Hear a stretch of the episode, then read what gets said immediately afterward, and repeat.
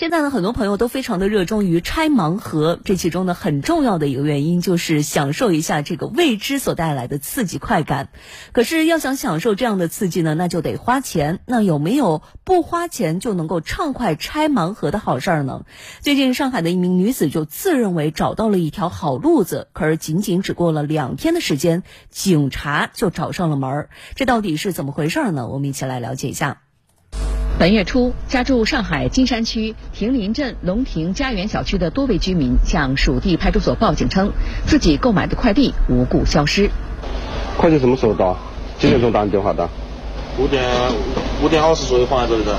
几几点过来拿？找不到了。五点零六左右的样子。民警随即对这一情况展开调查，过程中发现一女子频繁出现在快递架前，几乎无任何翻找动作就取走快递，有重大盗窃嫌疑。这张检查证啊，对你家里进行检查。现场，民警在该女子家的衣橱里查获十余个非其本人姓名的快递包裹。面对证据，该女子也承认自己偷拿他人快递的事实。